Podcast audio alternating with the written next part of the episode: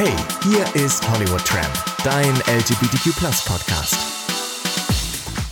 Ja, hallo und herzlich willkommen zu einer neuen Folge vom Hollywood Tramp Podcast, dein LGBTQ Podcast. Mein Name ist Barry und ich freue mich, dass ihr wieder Zeit mit mir verbringt.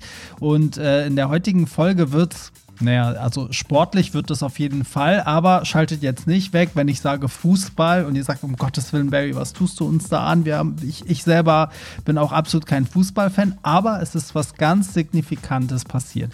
Und das Thema Sport hatte ich ja auch schon mehrfach indirekt, nämlich einmal auch als, um, äh, als es um Schönheitsideale ging in der Gay-Welt, da haben wir viel über Sport geredet oder auch über den Fitnesswahn, Generation Selbstoptimierung. Das waren zwei sehr schöne Folgen, die ich euch auch nochmal ans Herz legen will, für alle, die nicht seit Tag 1 zuhören.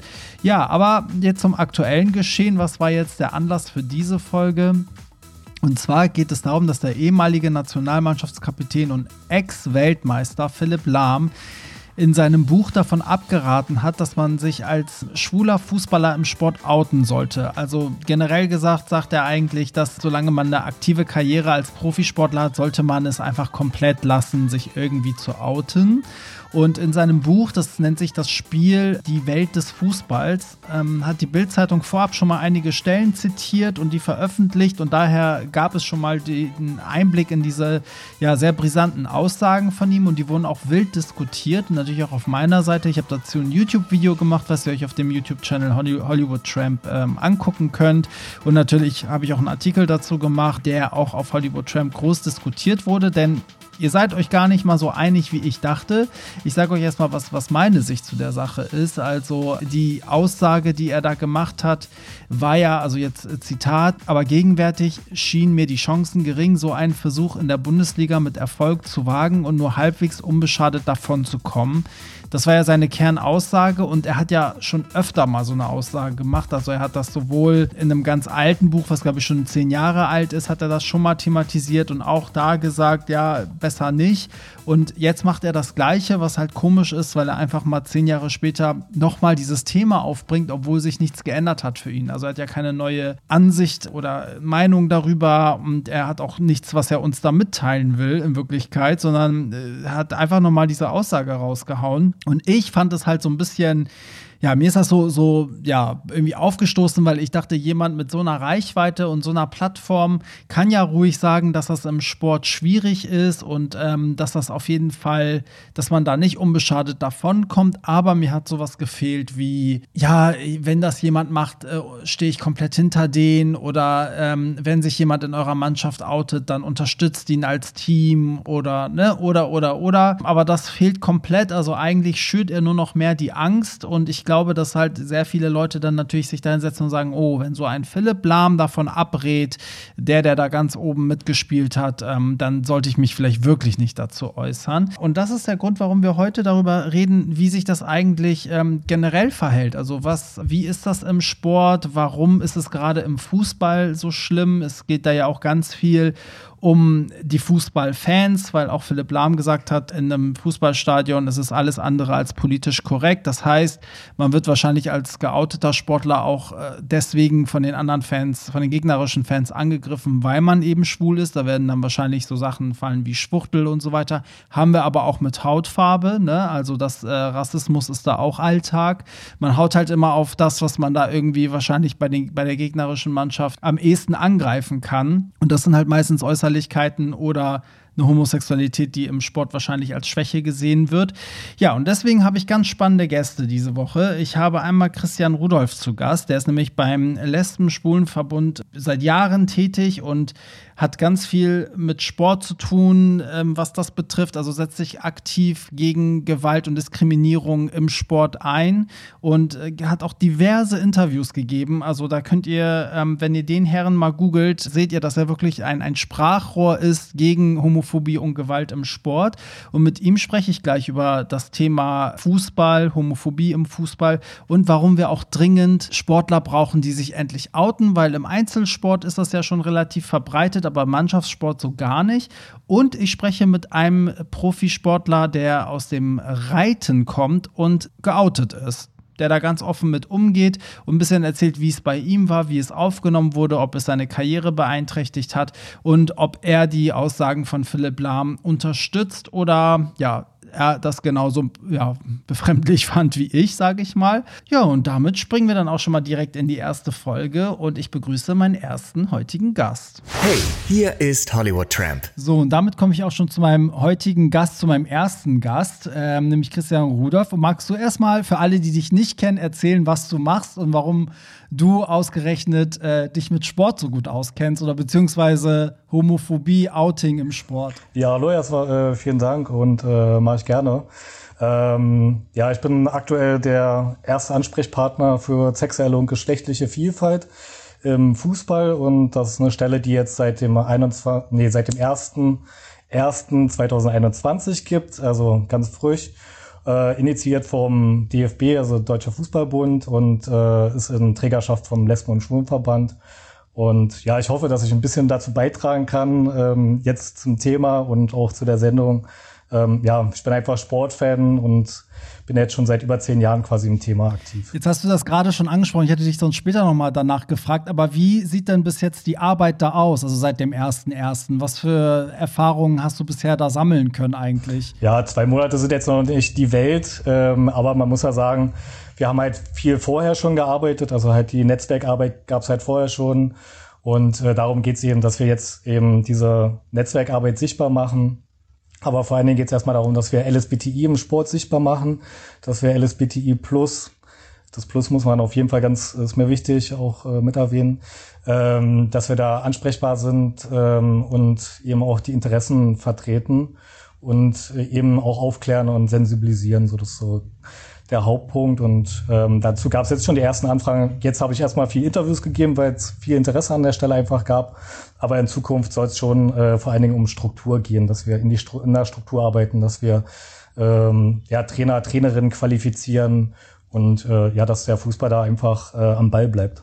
Ja, ihr seid ja auch Anlaufstelle für Gewalt- und Diskriminierungsvorfälle, ne? Jetzt so, klar, der erste erste ist gerade mal gefühlt paar Wochen her, aber so in deiner gesamten Laufzeit gibt es tatsächlich äh, exzessive Gewaltfälle nur, weil jemand äh, homo, bi, transsexuell ist im Sport? Also hast du das oft erlebt? Ja, also Gott sei Dank habe ich das in der Form nicht so mitbekommen. Ähm, klar, es gibt Diskriminierungsfälle, die sind äh, vor allen Dingen in verbaler ähm, Natur.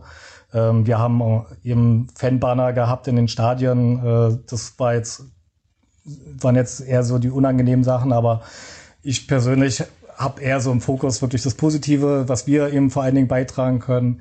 Ähm, und wir müssen dem ganzen Negativen nicht noch mehr Raum geben, als er eh schon bekommt. Und ähm, klar, ähm, ich kann natürlich auf verschiedensten Ebenen auch eben von diesen Diskriminierungen halt sprechen. Und aber ähm, uns geht's halt eher darum, was können wir halt bewegen. Ja.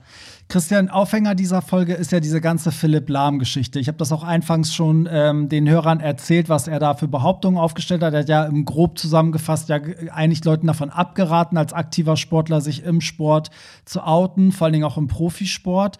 Ähm, ich habe das selber in meinem YouTube-Video stark kritisiert, weil ich finde, jemand mit so einer Reichweite und so einem Standing, der ja auch schon auf einem gewissen Level ist, der sollte eher die Plattform nutzen, um dazu zu ermutigen, weil keiner sagt, dass es leicht wird, aber wir müssen erstmal diesen unbequemen Weg gehen, um irgendwo anzukommen. Wie ist das denn bei dir so angekommen? Also musstest du da auch bitte aufstoßen oder ich meine, er hat es ja nicht zum ersten Mal gemacht. Ja, ganz ehrlich, ich war auch enttäuscht und äh, finde es auch schade und eben nicht hilfreich.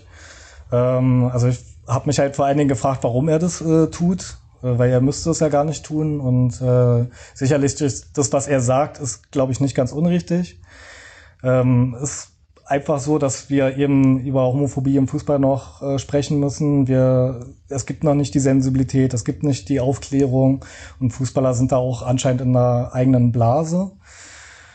Ähm, ich hätte mir aber vor allen Dingen von ihm halt gewünscht, dass er halt sagt, er würde sich das aber mehr wünschen, dass er das halt eher stärker betont. Ähm, aber eben, die, die Frage ist, warum schreibt er das in dem Buch? Und anscheinend, so was meine Idee dahinter ist, ist halt, dass er vor allen Dingen aus seiner eigenen Perspektive spricht. Ähm, er hat ja 2007 ein Interview gegeben für ein Gay-Magazin und war da einer der ersten. Und deswegen verwundert man, also deswegen wundert man sich ja auch so stark bei Philipp Lahm Und meine Vermutung ist, dass er halt an, selber gemerkt hat, welche Reaktion er darauf bekommen hat. Also seitdem gibt's, reißen die Diskussi äh, Diskussionen um ihn ja auch nicht ab. Ähm, er hat in seinem letzten Buch auch schon geschrieben, wie eben seine Erfahrungen damit waren persönlich, ähm, welche mit, also welche Mails er auch bekommt. Und äh, ich glaube, er selber kann einfach damit nicht gut umgehen und ähm, weiß aber auch am Ende nicht, was ein Coming Out bedeutet.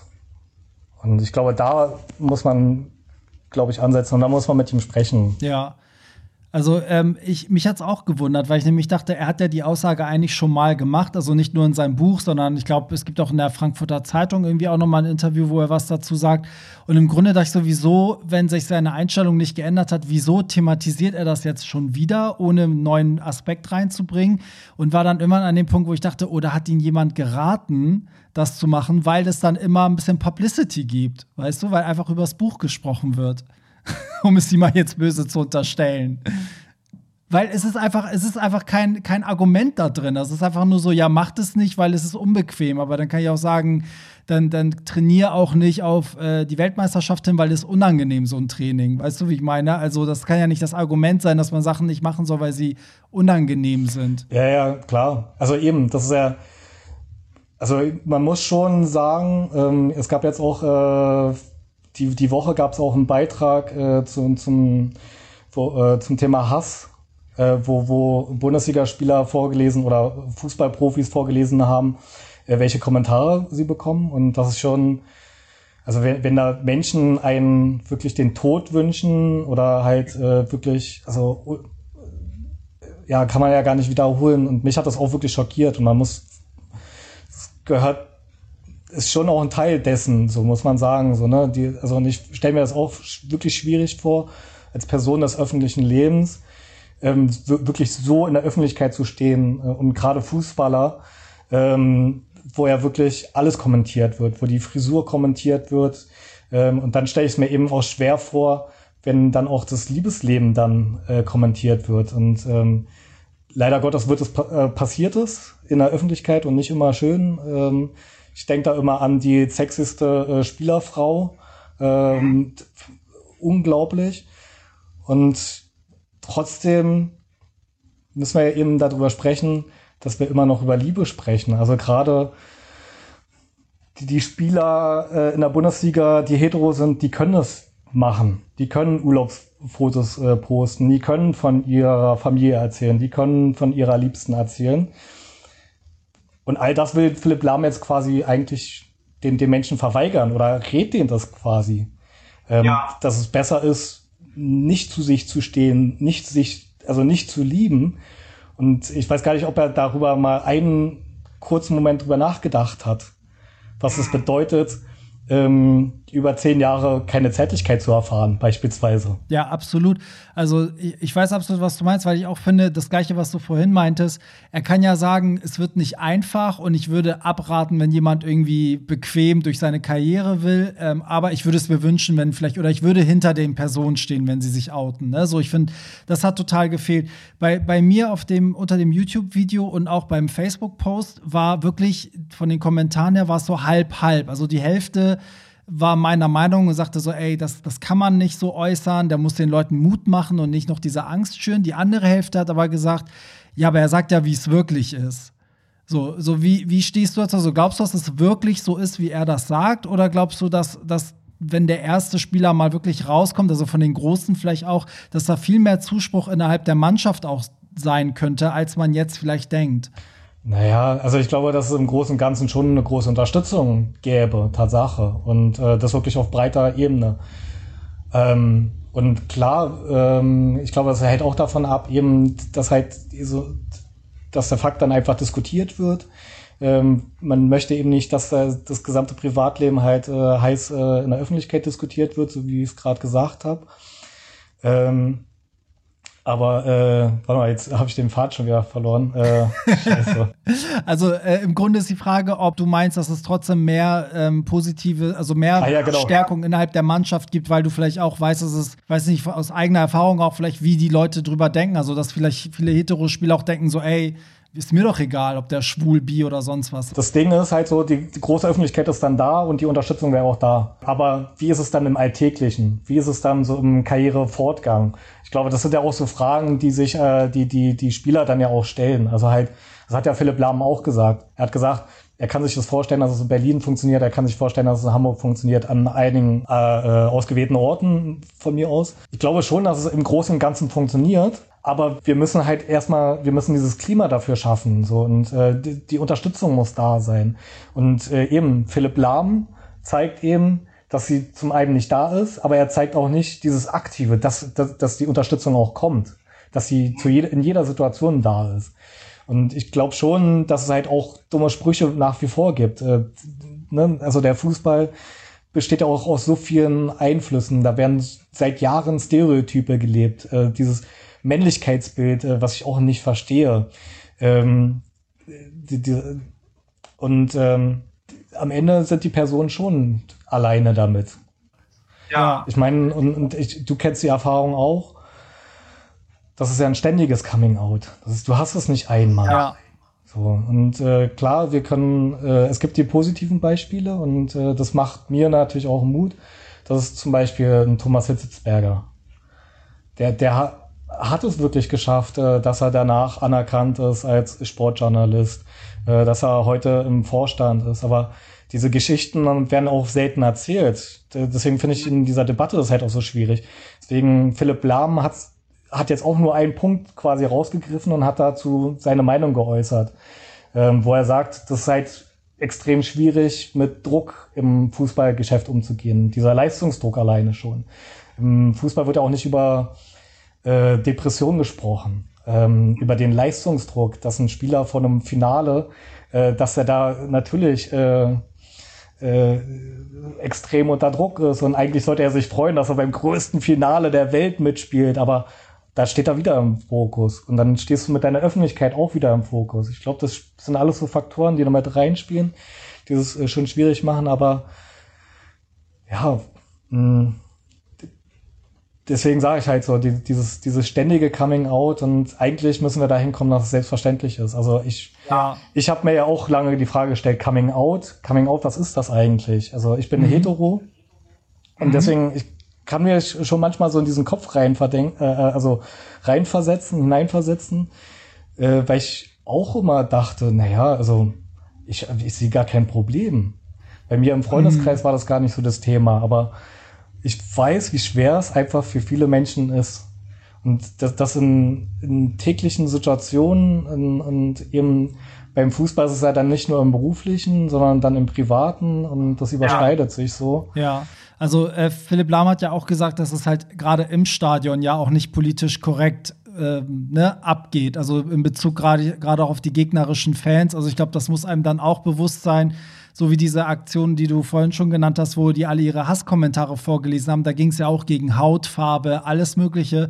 Und klar wird ein Schwuler natürlich dann auch damit eingefandet, dass er halt schwul ist, ne? so wie ein Schwarzer wahrscheinlich aufgrund seiner Hautfarbe dann von den gegnerischen Fans gedisst wird. Also klar, auf der einen Seite verstehe ich das auch, also einfach ist es sicherlich nicht. Auf der anderen Seite denke ich so, wenn vor 50 Jahren irgendwie äh, Transsexuelle und Drag Queens bei Stonewall gegen die Polizei äh, angehen konnten, dann kann das ein Fußballspieler doch sicherlich auch. So, das sind immer so, so die Sachen, wo ich dann immer denke, so, ach Gott, 50 Jahre später und wir diskutieren immer noch darüber, ob man sich das als Sportler trauen soll oder nicht. Allein dieses Trauen ist ja schon eigentlich falsch. Eben, also ich eben dieses dieses Selbstverständnis. Also ich denke mir halt auch, eigentlich müsste, müssten wir eigentlich nur darüber sprechen, dass jemand äh, seinen, seinen, seinen Partner, seine Partnerin äh, vorstellt und äh, gut ist und nicht noch das irgendwie mit, mit diesem Gefühl, kann ich das jetzt erzählen, in welcher Situation kann ich das erzählen, ähm, dieses, dieses ständige Versteckspiel. Mich beschäftigt das wirklich sehr. Also und mhm. ähm, wir, wir, wir die, diese, diese Stereotype bestätigen wir ja auch ständig. Also halt äh, also die Fußballer kriegen das ja auch nicht anders vorgelebt. Ja. Und äh, dazu kommt ja noch, und das glaube ich auch ganz, sie sind ja auch in einer privilegierten Situation. Die wollen mhm. sie ja nicht verlieren. Sie wollen ja nicht verlieren. Also der größte Wunsch, also so, ne, es gibt Jungs, die, die träumen davon, äh, später äh, Profi zu werden. Und dann, ja. die, die erreichen das. Und dann stehen die da und äh, haben ihr Leben lang bis zur Pubertät Fußball gespielt. In der Pubertät merken sie, äh, wie auch die sexuellen Neigungen sind, äh, merken aber, okay, ich sehe aber niemanden bei mir im Umfeld, der irgendwie damit jetzt, also der mir das irgendwie vorleben könnte. Also auch in anderen Sportarten ja nicht. Also wir brauchen ja nicht mhm. nur beim Fußball gucken. Ähm, und dann gibt's auch wenige Beispiele, positive Beispiele. Und alles, was ich höre, ist dieses Negative. Und dann kommt eben diese Aussage von Philipp Lahm und deswegen ist sie ja eben so problematisch. Der bestätigt das dann auch noch. Und deswegen, diese Stereotype werden ja immer wieder bedient. Und ähm, Stonewall ist, glaube ich, ein gutes Beispiel. Da, da war der, das war eine schwarze Community, die, die auf die Straße gegangen ist, weil sie so stark unter Druck waren, dass sie ja. sich das auch nicht mehr gefallen lassen wollten. Und ich hoffe, dass irgendwann einer von diesen jungen Spielern auch einfach keine Lust mehr darauf hat und äh, sagt, hier, das bin ich, so bin ich, nehmt mich so wie ich bin und ja. Ich hoffe da und, und ich glaube, dass auch funktioniert. Also es gibt, gibt ja auch eben diese Beispiele und ähm, äh, auch aus dem Rugby, im Football. Ähm, und die meisten, oder eigentlich, ich habe, also die Geschichten, die ich kenne, sind alle positiv. Also allen ging es mhm. danach besser. Sie haben alle an Lebensqualität gewonnen. Und das ist halt das, was ich mir vor allen Dingen hoffe und wünsche. Und das dann eben auch unterstützt wird von Philipp Lahm und dass ein Philipp Lahm auch versteht, warum Coming Out wichtig ist, warum es wichtig ist, dass die Menschen auch komplett mit ihrem Sein, mit auch, auch mit sich halt so äh, im, im, Reinen sein können und eben auch lieber fahren, leben können. Ja, und an dieser Stelle gibt es etwas, was es so bisher noch nicht im Podcast gab, nämlich eine kleine Werbepause. Äh, wobei gab es schon mal ganz am Anfang des Podcasts, aber schon länger nicht mehr. Und zwar habe ich mich gefragt, wie kann ich euch denn Produkte oder Sachen, die ich nutze, auch mit in den Podcast einpacken, damit ihr einen Mehrwert habt. Und ähm, dann dachte ich mir so, wenn ich das mache, dann schreibe ich doch am besten die Brands oder Produkte auch an und gucke, ob es dann nicht vielleicht sogar ein Goodie für meine Hörer gibt. Und das mache ich jetzt öfter mal, also wundert euch nicht, wenn es manchmal am Anfang oder in der Mitte des Podcasts so, so einen kleinen Werbeblock gibt, der aber natürlich nicht länger als zwei bis drei Minuten dauern wird. Und diese Woche möchte ich euch eine App vorstellen, die ich für mich entdeckt habe und die ich richtig, richtig gut finde und auch direkt angeschrieben habe äh, und gefragt habe, soll ich euch in meinem Podcast vorstellen und was könnt ihr mir als äh, Gegenleistung für meine Hörer bieten? Und zwar geht es um die App Blinkist. Das ist vor allen Dingen wichtig für Leute, die wenig Zeit haben, aber viel lesen, würde ich mal sagen, so wie ich, weil ich versuche mich ja immer schnell in Themen einzulesen und da schafft man es oft auch nicht, ein ganzes Sachbuch durchzuarbeiten. Und da kommt der Clou, nämlich Linkist bringt ähm, die Kernaussage von über 4000 Sachbüchern auf dein Smartphone. So kannst du dir das Wichtigste aus dem Sachbuch in etwa 15 Minuten anhören oder durchlesen. Das Ganze gibt es immer auf Englisch oder Deutsch, das kann man sich aussuchen und es ist halt super, weil es von Leuten, die sich auskennen, durchgearbeitet wird dann wird es auf die Kernaussagen sozusagen reduziert und so hat man meistens in circa 10 bis 15 Minuten ein Sachbuch durch und kann im Anschluss immer noch sagen, okay, ich fand das jetzt so, so interessant, ich hole mir jetzt irgendwie die Komplettfassung. Aber generell ist es für, für gerade sowas wie ich mache, so ein Podcast, ist es immer mal wichtig, sich vorher in, in irgendwelche Themen einzulesen und da gibt es jede Menge, also neueste Ratgeber, zeitlose Klassiker oder viel diskutierte Bestseller aus mehr als 25 Kategorien wie Produktivität, Psychologie, Wissenschaft, Wirtschaft, persönliche Entwicklung und so weiter. Tipps, Tricks und Lifehacks am Ende vieler Titel für den Alltag ähm, und für den Beruf gibt es auch. Bei mir ist es so, ich nutze das zum Beispiel auch beim Laufen, also beim Sport, wenn ich in der Bahn sitze, also überall da, wo ich einfach auch nur hören möchte, wo ich da jetzt nicht lesen kann, zum Beispiel auch beim Autofahren wichtig, hast du theoretisch bei der Autofahrt schon ein Buch durchgearbeitet, was ich super, super cool finde. Außerdem ist wichtig zu erwähnen, dass jeden Monat so 40, 15-minütige Blinks noch hinzukommen und für alle, die nach dem Also Blinks nennen sich natürlich die einzelnen ähm, Bücher, sage ich mal, ähm, alle, die dann tiefer ins Thema einsteigen wollen, gibt es jetzt auch Hörbücher in voller Länge bei Blinkist, die man sozusagen dann hinzunehmen kann. Und im Moment gibt es auch eine Aktion exklusiv äh, für meine Hörer vom Hollywood Tramp Podcast und zwar könnt ihr auf Blinkist, ich äh, buchstabiere das auch gleich, damit ihr das ganz easy findet, B-L-I-N-K-I-S-T, schreibt sich Blinkist. Wenn ihr auf blinkist.de geht, slash HollywoodTramp, dann bekommt ihr 25% Rabatt auf das Jahresabo Blinkist Premium. Ihr könnt vorher natürlich alles ausgiebig sieben Tage lang kostenlos testen. Wichtig ist aber, dass ihr nicht einfach auf blinkist.de geht, sondern Schrägstrich Hollywood Tramp, damit ihr diesen Rabatt einlösen könnt.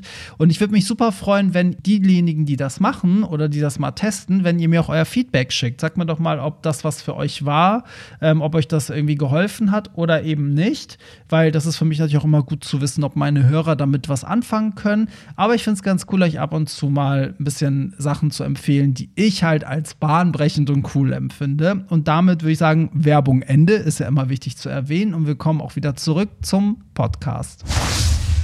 Ähm, ist auch witzig, dass, dass es im Einzelsport viel vertretener ist. Ne? Also gerade bei der Olympiade, bei der letzten waren ja so viele LGBTQ-Plus-Sportler wie noch nie. So im Mannschaftssport fehlt das irgendwie, ne? So, also fällt halt immer mehr auf. Glaubst du denn, dass ähm, theoretisch ein sehr großer Fußballer das trotzdem einfacher hat? Also sagen wir jemand wie Cristiano Ronaldo, also kann sich so jemand eher schützen als jetzt jemand, der nicht mal im Profisport da wirklich groß ist? Ja, also ich, äh, am Ende zählt, glaube ich, die Leistung vor allen Dingen. Das äh, hören wir auch immer so, ne? Die, die Leistung muss stimmen, alles andere ist egal, aber eben alles andere ist eben nicht egal. Also halt so, ja. Fußballer wirklich nur nach eben dem, also als Fußballer zu bewerten, ist mir auch, ich, also für mich ist ein Sportler auch ein Idol, ein Vorbild. Und natürlich, mhm. deswegen glaube ich, hoffen, hoffen sich auch viele schwule Männer vor allen Dingen eben dieses Coming Out von einem Profispieler. Dieses endlich. Also ja. auch dieses endlich, ah, die, diese, dieses Vorbild auch zu haben. Und, äh, trotz, und gleichzeitig sage ich, ich wünsche mir das auch. Und gleichzeitig denke ich mir, das ist auch wieder eine Bürde für die Person. Also halt so dann mhm. auch gleich wieder ein Vorbild sein und ähm, wo man ja eigentlich auch wieder nur das Normalste der Welt will. Und ähm, da, deswegen, da sind so viel Erwartungshaltungen dran geknüpft. Und äh, deswegen würde ich mir eben viel mehr noch, dass so ein Philipp Lahm sich hinstellt und eben zum Come Together Cup geht. Oder mhm. eben äh, auf einer äh, Veranstaltung von QFF, den schwul-lesbischen Fanclubs, mal äh, vorbeikommt und sagt, hey, ich will mir mal eure Arbeit angucken, ich will mir mal angucken, wie ihr das eigentlich seht, warum kriege ich denn eigentlich äh, diese Reaktion, warum so, ne? Also, dass, ja. dass da dieses Verständnis geschaffen wird. Ich glaube, das ist halt so die größte äh, Schwierigkeit, dieses Verständnis zu schaffen, weil eben diese Sichtbarkeit nicht da ist. Und in den Medien wird äh, auch immer nur über das Coming Out diskutiert. Auch in der queeren Community. Ich würde auch von uns wünschen, dass wir mehr dahin gucken, was es auch gibt. Es gibt, äh, keine Ahnung, ich glaube 20 queere Sportvereine in Deutschland, wo Tausende von queeren SportlerInnen Sport treiben und für Sichtbarkeit äh, sorgen und das seit über 40 Jahren. Und diese Coming-out-Geschichten, so, die, die finde ich auch spannend, weil ganz ehrlich, äh, jemand, der sich vor 40 Jahren geoutet hat, stand nochmal in einer ganz anderen Situation als heute. Da, da eben auch so ein bisschen Mut herauszuziehen und auch so da nochmal zurückzugucken. Ich finde das auch beim CSD äh, genauso wichtig zu gucken, wo kommt denn der CSD her? Und äh, auch so, auch in der Community uns äh, stärker zu unterstützen. Wir gucken immer, ach ja, das ist alles, äh, die schwul-lesbischen Fanclubs ist ja toll, aber es gibt halt trotzdem immer noch nicht den schwul, äh, schwulen Fußballer. Äh, ja. Bei den Frauen wird es auch so wegdiskutiert. Bei, und ich denke mal, bei den Frauen, die haben sich das auch selbst erkämpft. So, die, die, die haben lange keine Beachtung gefunden. Ähm, die wurden, die, die werden, äh, da gab es auch die Sprüche, Mannsweiber, Kampflespe. Und ja, äh, ja. die Frauen waren das, die selbst für sich gekämpft haben und gesagt haben, wir haben da keine Lust mehr drauf, wir äh, wollen, also das wollen wir uns nicht mehr leben, nehmen lassen und wir wollen eben auch unsere Partnerin zu den Spielen mitbringen und äh, dass mhm. sie, dass es auch Liebesbeziehungen in den Teams gibt, keine Ahnung, wie auch immer. Ja. Aber das haben die Frauen sich selbst erkämpft. Das stimmt. Äh, apropos Unterstützung, es gab ja total äh, gerade witzigerweise parallel zur Aussage von Philipp Lahm gab es ja in dem Magazin Elf Freunde ja auch diese geile Aktion mit den 800 Sportlern, die sich für LGBTQ-Plus-Sportler ausgesprochen haben. Im Grunde ja so im Prinzip so wie die Süddeutsche Zeitung das mit den Schauspielern gemacht hat, haben die das halt mit Sportlern gemacht. Merkst du in deiner Arbeit, dass sowas auch immer so eine Welle an, ja, sag ich mal, positiven Ereignissen bringt? Tut sich da immer was oder ist es immer nice to have, aber man fängt dann wieder bei Null an in der Realität? man fängt immer irgendwie wieder von Null an. So. Ja, aber ich meine, du, du, du, kennst es ja auch, ich, deswegen meinte ich ja, ja, so Coming Out, du hast, hast es auch nicht einmal so und du musst, du triffst immer, wir, wir haben halt nicht alle dasselbe Denken und wir müssen immer wieder äh, die äh, Leute neu abholen. Aber im ja. Großen und Ganzen passiert halt was. Und halt, ich glaube, dass halt so, ich weiß auch nicht, wie ernst das jetzt wirklich alle 800 nehmen und wie sehr sie dahinter stehen. Ich würde mir wünschen, dass sie wirklich explizit dahinter stehen und auch vor allen Dingen in der Zukunft. Aber äh, da, auch da haben wir jetzt wieder eigentlich, das ist so meine Kritik, ähm, auch bisschen mehr noch die Unterstützung gefehlt. Ich hätte mir gewünscht, dass diese 800 äh, Fußballer und Fußballerinnen sich auch noch mal mehr zu Wort melden. Warum sie auch daran teilnehmen. Ähm, mhm. Aber ich glaube, dass auch ein Gedankenanstoß für diese 800 äh, Fußballprofis war. Weil viele davon werden eben noch nicht darüber irgendwie weiter nachgedacht haben und äh, werden jetzt vielleicht auch äh, die Kampagne, äh, werden auch der Kampagne vielleicht mehr äh, folgen. Und äh, für uns alle gibt's auch einfach ein gutes Gefühl.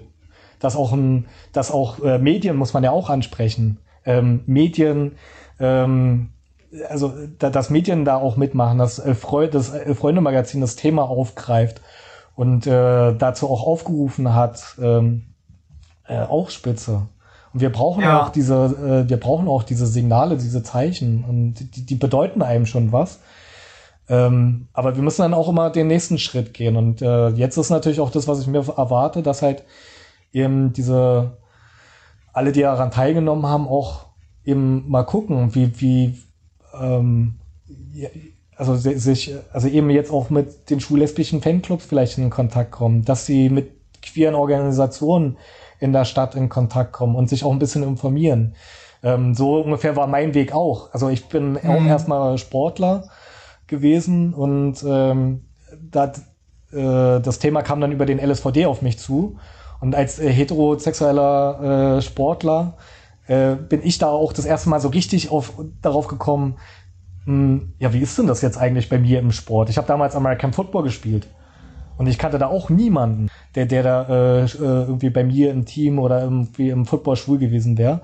Aber das hat mich halt zu der Frage gebracht, wie ist es denn? Und ich habe damals halt den Kontakt zum LSVD gesucht und konnte mich damals äh, ehrenamtlich damit einbringen. Und so bin ich halt quasi zu dem Thema ja auch gekommen. Und ähm, da habe ich erst ganz viel verstanden, weil wir haben halt vieles einfach auch nicht auf dem Schirm. Also ich hätte ja. zum Beispiel auch nicht gedacht, dass wir heute über trans, inter, divers im Fußball sprechen. Das hätte ich vor mhm. fünf Jahren noch nicht auf dem Schirm ja. gehabt. Ja, das hätte ich dich eigentlich auch als nächstes gefragt, wie du dazu gekommen bist, als äh, Heterosportler dich halt für unsere Community groß zu machen. Aber ja, ich finde das so wichtig, weil ich finde, es ist genau das, was du sagst. Also eigentlich haben wir ja jetzt so, so zusammengefasst, dass es nicht nur auf der Seite der, ähm, der LGBTQ-Menschen liegt, das voranzubringen, sondern auch gerade halt heterosexuelle Sportler, dass die sich halt stark machen. Oder wie du auch meintest, dass ein Philipp Lahm dann auch irgendwie bei den, bei den äh, schwul-lesbischen Events dabei ist oder ne, wenn es um Sport darum geht.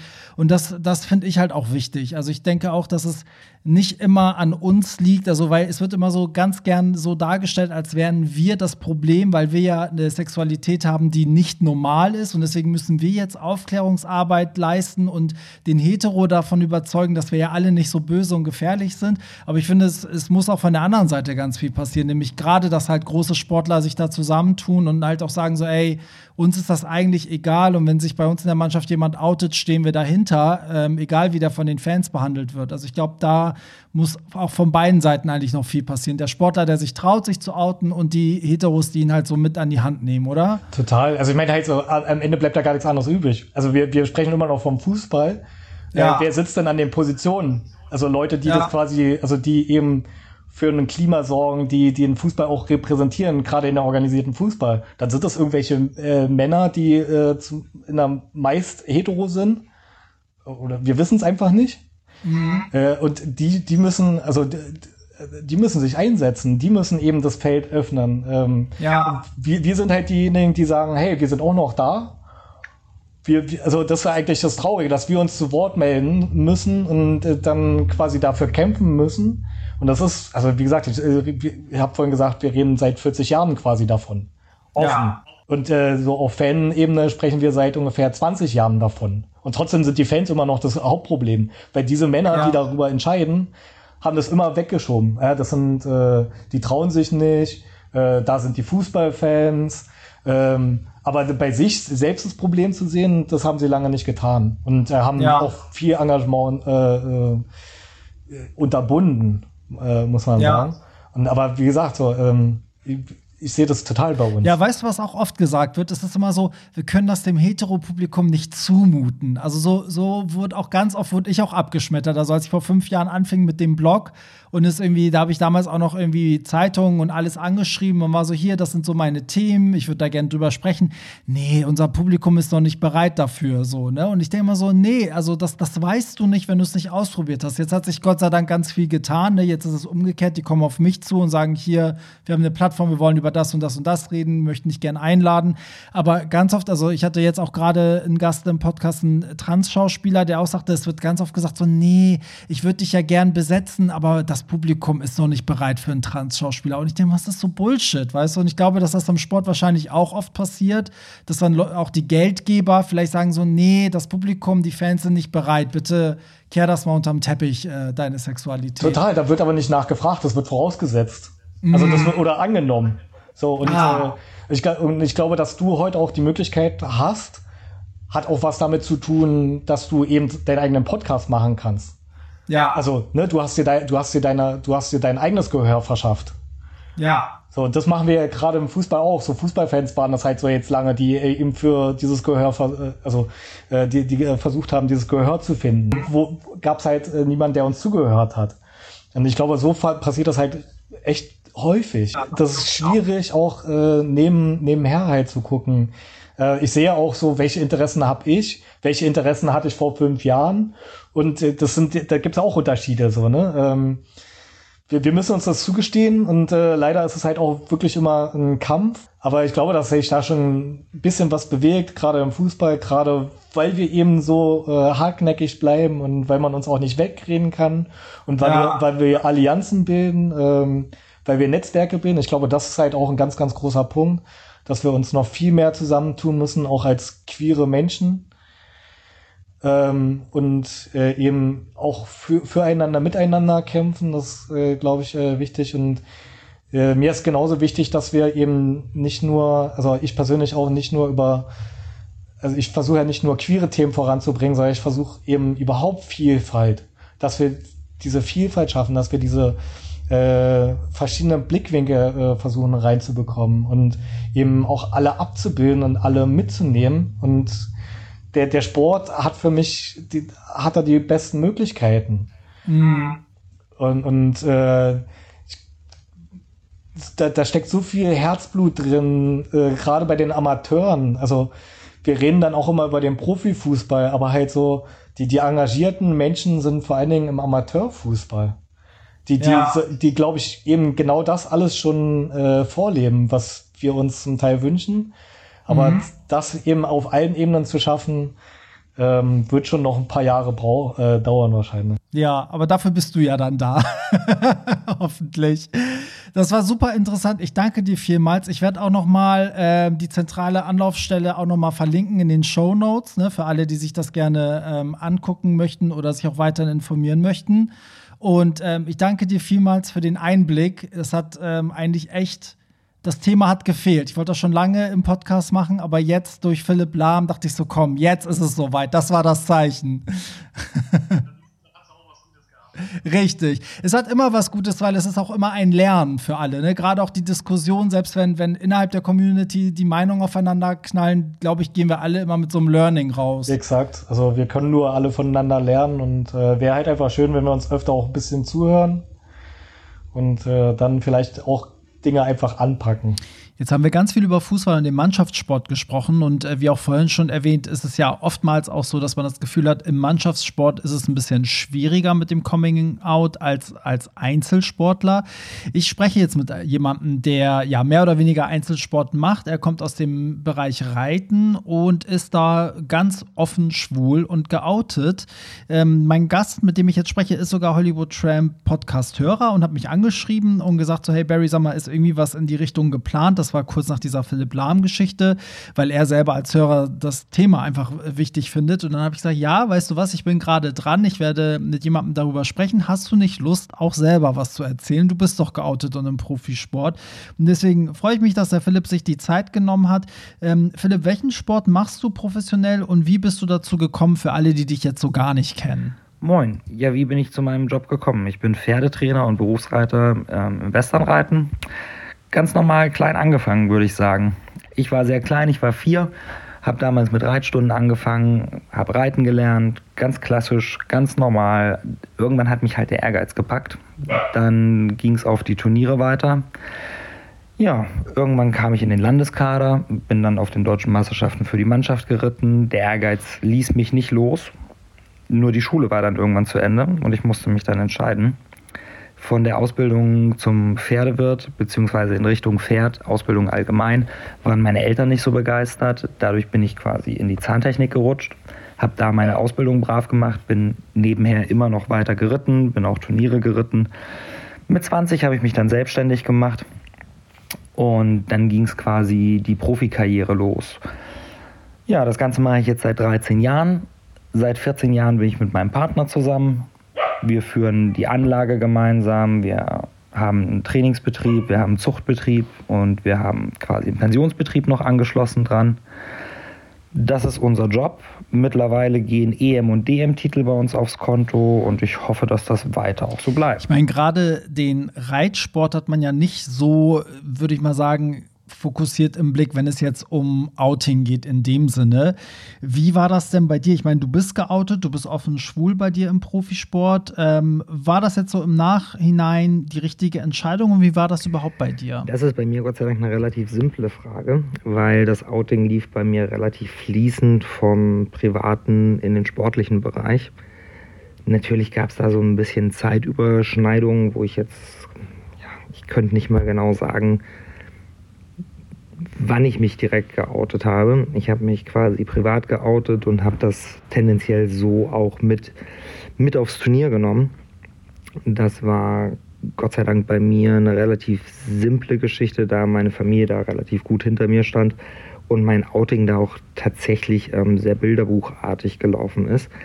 Wobei ich dazu sagen muss, dass ähm, meine Beziehung damals erst nach dreieinhalb Jahren circa offiziell wurde im Sport. Vorher waren wir einfach zwei Trainer, die zusammenarbeiten und die quasi gemeinsam das Business machen und eben auch den Sport machen. Und nach dreieinhalb Jahren sind wir tatsächlich erst so ein bisschen mit der Geschichte rausgekommen. Und im Nachhinein, ja, man hätte es auch am ersten Tag schon machen können. Die meisten Leute haben sich's gedacht. Es wurde sicherlich auch viel geredet. Ähm, irgendwann war es dann, wie es ist. Aber ich würde schon sagen, dass es ähm, im Großen und Ganzen natürlich immer die richtige Entscheidung war. Ja, da muss ich indirekt sogar ein bisschen lachen, weil ich bei mir erzählt so, dass ich selber habe mich ja sehr, sehr spät geoutet und denke halt auch im Nachhinein so, oh Gott, du wusstest es doch schon als Kind.